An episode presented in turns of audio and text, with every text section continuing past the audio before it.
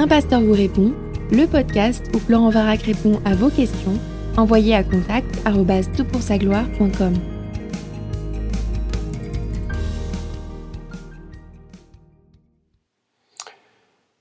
La question qui nous préoccupe pour ce podcast est la suivante. Bonsoir, mes questions concernent le passage de Luc 10, 5 à 6. Concrètement, que veut dire enfant de paix et reposera sur lui? Comment notre paix peut-elle reposer sur autrui? Comment notre paix peut-elle nous revenir? Sous-entendu, elle part et elle revient. Concrètement, que se passe-t-il? Je vous remercie. Alors c'est une excellente question, comme toutes les questions qu'on reçoit à toutpoursagloire.com. Et c'est une question qui touche en fait à, la missiologie. C'est devenu assez populaire comme concept. On a plusieurs personnes ont exploré ce que ça signifiait et ce que ça pouvait euh, donner en termes de pratique dans le travail de la mission, c'est-à-dire dans le, travail que Christ a confié à son Église de faire des disciples de toutes les nations, de toutes les ethnies de la terre. Alors on va lire le texte de Luc chapitre 10, on va le lire dans son contexte, c'est toujours meilleur, hein, à partir du verset 1, et je lirai jusqu'au verset 12. Après cela, le Seigneur en désigna encore soixante-dix autres, et les envoya devant lui, deux à deux, dans toute ville et tout endroit où lui-même devait aller. Il leur disait, la moisson est grande, mais il y a peu d'ouvriers. Priez donc le Seigneur de la moisson d'envoyer des ouvriers dans sa moisson. Allez, voici. Je vous envoie comme des, agneaux, au milieu des loups. Ne portez ni bourse, ni sac, ni sandales, et ne saluez personne en chemin. Dans quelque maison que vous entriez, dites d'abord que la paix soit sur cette maison. Et s'il se trouve là un enfant de paix, votre paix reposera sur lui, sinon elle reviendra à vous. Demeurez dans cette maison-là, mangez, buvez ce qui s'y trouve, car l'ouvrier mérite son salaire. Ne passez pas de maison en maison, dans quelque ville que vous entriez, et l'on vous recevra, mangez ce qu'on vous présentera. Guérissez les malades qui s'y trouveront, et dites-leur, le royaume de Dieu s'est approché de vous. Mais dans quelque ville que vous entriez, et où l'on ne vous recevra pas, allez sur ces places et dites, nous secouons contre vous la poussière même de votre ville qui s'est attachée à nos pieds.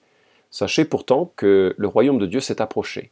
Je vous dis qu'en ce jour, Sodome sera traité moins rigoureusement que cette ville-là.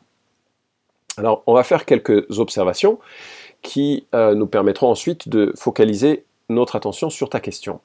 Alors déjà, il y a 70 personnes qui sont invitées dans un travail missionnaire. Luc vient d'évoquer dans euh, quelques chapitres euh, auparavant la mission que Jésus a confiée aux 12 apôtres, cette mission de prêcher et de guérir.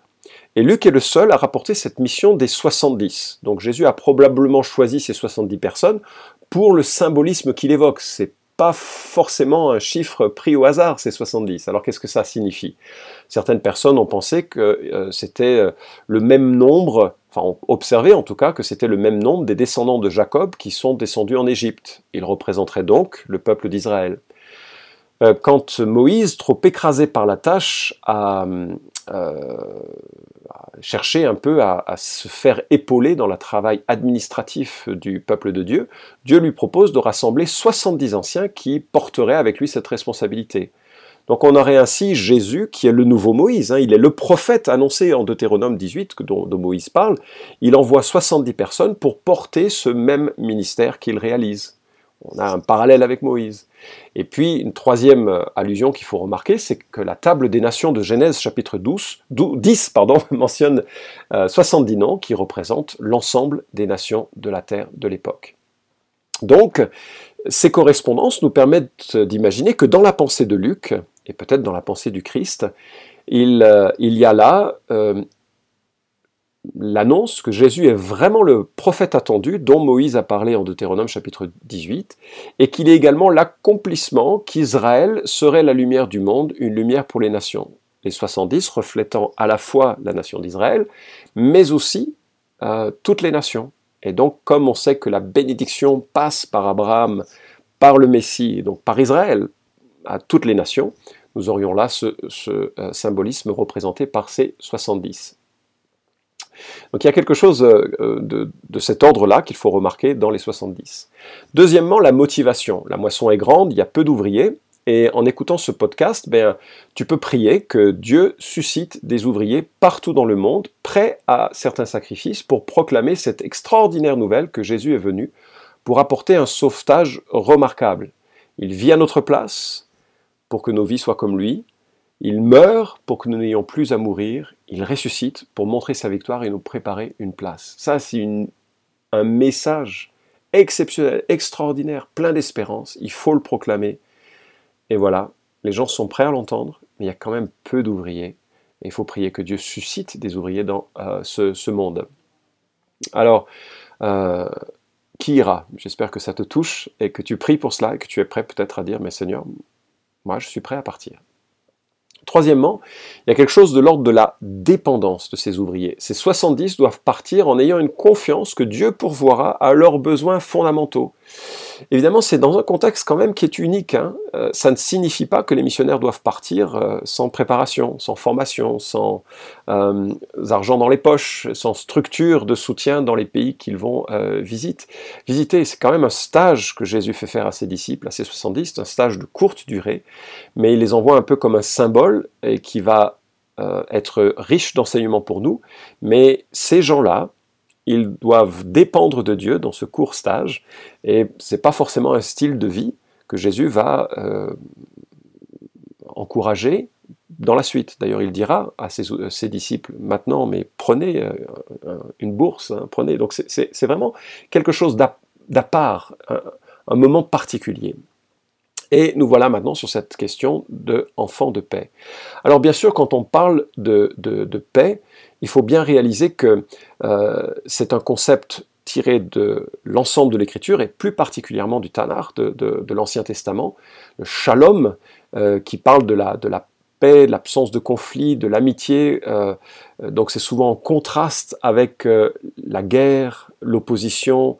le shalom que Dieu nous propose, c'est une paix, une situation apaisée. Dieu est en guerre avec les hommes et soudainement, nous sommes en paix grâce à Christ, le Messie, qui a mort pour nos péchés et qui a finalement euh, reçu l'inimitié que Dieu avait vis-à-vis des hommes. Christ l'a reçu à notre place pour que nous soyons maintenant dans une relation de paix. Or, cette paix, c'est quoi? Elle est caractérisée par le Messie. Le prophète Ésaïe, au chapitre 9 du livre d'Ésaïe, nous dit Car un enfant nous est né, un fils nous est donné, la souveraineté reposera sur son épaule, on l'appellera admirable, conseiller, Dieu puissant, Père éternel, Prince de la paix. Donc cette paix, c'est un symbole du Christ, c'est un symbole de la paix que Christ donne, c'est un symbole du salut et que l'on retrouve parfois comme euh, un, mot qui désigne la totalité du salut en l'associant souvent à la notion de, de, paix. Mais Jésus a dit en Jean chapitre 14 verset 27, Je vous laisse la paix, je vous donne ma paix, moi je ne vous donne pas comme le monde donne, que votre cœur ne se trouble pas et ne s'alarme pas. Donc quand Jésus dit Je vous donne ma paix, Qu'est-ce qu'il veut dire? Ben, Cette paix-là, elle représente l'ensemble, le package qui vient avec le salut. La fin des hostilités avec Dieu, la fin des hostilités les uns avec les autres, alors parfois pas encore, c'est un peu quelque chose que nous avons en espérance lorsque tous seront sanctifiés, euh, vivront dans le, ciel, sur la nouvelle terre. Et on voit en 2 Jean, par exemple, au chapitre 1, euh, verset 3, La grâce, la miséricorde et la paix seront avec nous de la part de Dieu le Père et de la part de Jésus-Christ, le Fils du Père, dans la vérité et l'amour. Qu'est-ce que ça signifie cela? Bah, C'est un des éléments descriptifs de salut. Donc quand il est question d'un enfant de paix, c'est d'un enfant qui porte en lui la personne même de Christ et qui porte en lui euh, euh, la, l'aspiration à ce salut que Dieu donne. Alors on va reprendre ce verset, et il est dit, dans quelque maison que vous entriez, dites d'abord que la paix soit sur cette maison. De quelle paix est-ce qu'il s'agit? Ah, C'est pas simplement une salutation, hein, que la paix soit sur cette maison, c'est que la paix du salut soit sur cette maison, c'est que la paix de la réconciliation soit sur cette maison, c'est que la paix de l'évangile touche cette maison, c'est que c'est tout ça qui est dans cette salutation. Et s'il s'y trouve là un enfant de paix, c'est quoi un enfant de paix? C'est un enfant qui bénéficie de cette paix. Ça s'appelle, en d'autres termes, un disciple de Jésus-Christ. Ça s'appelle un converti. Ça s'appelle quelqu'un qui embrasse cette paix. Alors, à ce moment-là, qu'est-ce qui se passera? Votre paix se reposera sur lui. Alors, c'est pas la vôtre comme quelque chose que vous possédez, quelque chose que vous avez reçu et que vous transmettez par la proclamation de l'Évangile. Parce que Romains chapitre 10 nous dit, comment croiront-ils euh, s'ils ne croient pas, et comment croiront-ils s'ils on ne le leur dit pas Je n'ai plus le verset en tête, mais tu verras en Romains chapitre 10. Hein, on a une nécessité de proclamer la paix de Jésus-Christ pour que des gens l'entendent et l'accueillent, même si on est très conscient que tous ne l'accueilleront pas. Mais certains l'accueilleront. C'est ça un enfant de paix. C'est quelqu'un qui est disposé et qui cherche cette paix et ce salut qui est en Jésus-Christ. C'est une personne qui est ouverte à la parole de Dieu, elle entend cette parole et son, son cœur est comme le sol qui porte du fruit, qui reçoit la semence de l'évangile et qui en est bouleversé, qui réalise que Jésus est le réparateur des vies, qu'il est le sauveteur, qui est celui qui vient pardonner nos fautes et nous donner une espérance renouvelée. Euh, renouvelée. Alors, souvent, c'est cette personne qui devient la charnière entre l'évangile et son village, ou bien entre l'évangile et tout un réseau d'individus. Je pense que le plus bel exemple que nous ayons dans le Nouveau Testament, c'est avec la femme samaritaine en Jean chapitre 4. C'est extraordinaire, c'est une femme qui est euh, inconnue, on ne connaît même pas son nom, et qui est l'une des plus belles évangélistes, c'est-à-dire proclamatrices de l'évangile, de tout le Nouveau Testament, en tout cas de tous les euh, des quatre évangiles réunis. C'est une femme marginale qui vit à l'écart, elle rencontre Jésus et sa vie est tellement radicalement affectée par cette rencontre qu'elle en parle à tous ceux qui l'entourent et tous ceux qui l'entourent se mettent à croire en Jésus. Voilà l'enfant de paix, incarné en quelque sorte par cette femme euh, euh, samaritaine. Alors tu remarques aussi que dans ce mandat qui est confié, il s'agit de guérir et proclamer le, royaume. Alors euh, nous sommes ici dans les évangiles, une sorte de transition entre le, royaume de Dieu, manifesté par la présence même du roi, Jésus est sur terre, c'est pas pareil maintenant. Et puis l'Église, qui est une, construction que Dieu allait commencer à construire à partir de la Pentecôte, lorsque Jésus annonce qu'il bâtirait son Église, il le dit au futur, je bâtirai mon Église et les portes du séjour des morts ne prévaudront pas contre elle. L'Église commence avec la Pentecôte, le baptême du Saint-Esprit qui incorpore des hommes et des femmes de toute nation en un seul corps. C'est comme ça qu'un Corinthiens chapitre 12 verset 13 parle du baptême du Saint-Esprit. Et donc on est dans ce moment de charnière où la guérison et les manifestations du royaume étaient partie intégrante du mandat que Dieu a confié. Comme Dieu a confié, cela aux 12, il l'a également confié aux 70. Alors, euh, c'est probablement pas une bonne piste que d'imaginer que ça a été, c'est la même transmission que nous avons de la part de Dieu.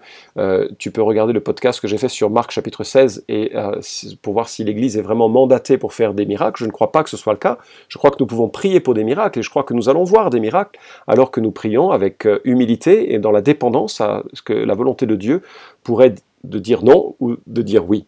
Donc je crois vraiment que Dieu fait les miracles qu'il veut, mais que l'appel particulier que nous avons auprès des 12 et auprès de 70 reste auprès des 12 et auprès des 70. Ce n'est pas tout à fait le même mandat que nous avons reçu, nous qui sommes de ce côté-ci des évangiles, de ce côté-ci de Actes chapitre 2. Bref, c'est une autre question, mais si on fait euh, maintenant un peu le survol de l'ensemble des données que je viens d'évoquer, l'enfant de paix, donc, c'est cette personne qui s'ouvre à l'évangile et qui devient le porte-parole au sein d'un réseau et d'une communauté. Et ça a beaucoup d'implications missiologiques intéressantes. Euh, très souvent, nous voulons faire un, travail de proclamation massif de l'évangile, on voudrait que tout le monde entende euh, que Jésus-Christ est sauveur et effectivement combien on pourrait le désirer tellement Jésus est digne d'une vie, digne d'être écouté, aimé, admiré.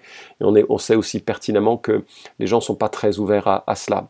Mais dans la pensée de Christ, le principe que l'on peut tirer de Luc chapitre 10, c'est un principe, ce n'est pas une application forcée et obligatoire, c'est juste une observation sur l'aspect missiologique du, euh, de la manière de faire de Jésus, c'est de se dire que quand on vient dans une nouvelle ville, quand on vient dans un nouveau réseau, on va prier pour que nous puissions trouver cette personne de paix, cette personne qui va être bouleversée par Christ et l'Évangile, et à partir de là, cette personne va enflammer tout son réseau. C'est beaucoup mieux que d'essayer de parler à tout le monde dans ce réseau, parce qu'on est un peu des étrangers à ce réseau, des étrangers à ce village.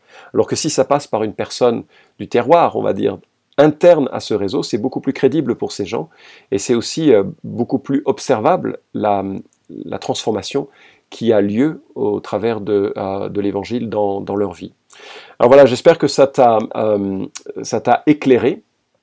Euh, et j'espère et je prie que Dieu suscite euh, des gens qui vont parler et trouver des enfants de paix dans des clubs de motards, parmi les punks, les artistes, les hommes d'affaires, parmi les clubs de volets, les petits villages perdus et reclus de France, dans toutes les situations de vie où il y a des hommes et des femmes qui peut-être euh, sont là, prêts à être moissonnés pour l'évangile, mais pour lequel il manque d'ouvriers. Je prie aussi que euh, tu es euh, ému avec le désir de prier que Dieu suscite des ouvriers de la moisson et qu'on en ait tellement qu'on ne sache pas quoi faire, que les missions soient débordées de demandes pour le départ en mission, que ce soit une mission proche ou une mission lointaine. Vous pouvez suivre cette chronique hebdomadaire Un pasteur vous répond sur SoundCloud, iTunes et Stitcher. Retrouvez les questions déjà traitées sur toutpoursagloire.com. Si vous aimez ce podcast, merci de le partager sur les réseaux sociaux et de laisser une note sur iTunes. À la semaine prochaine!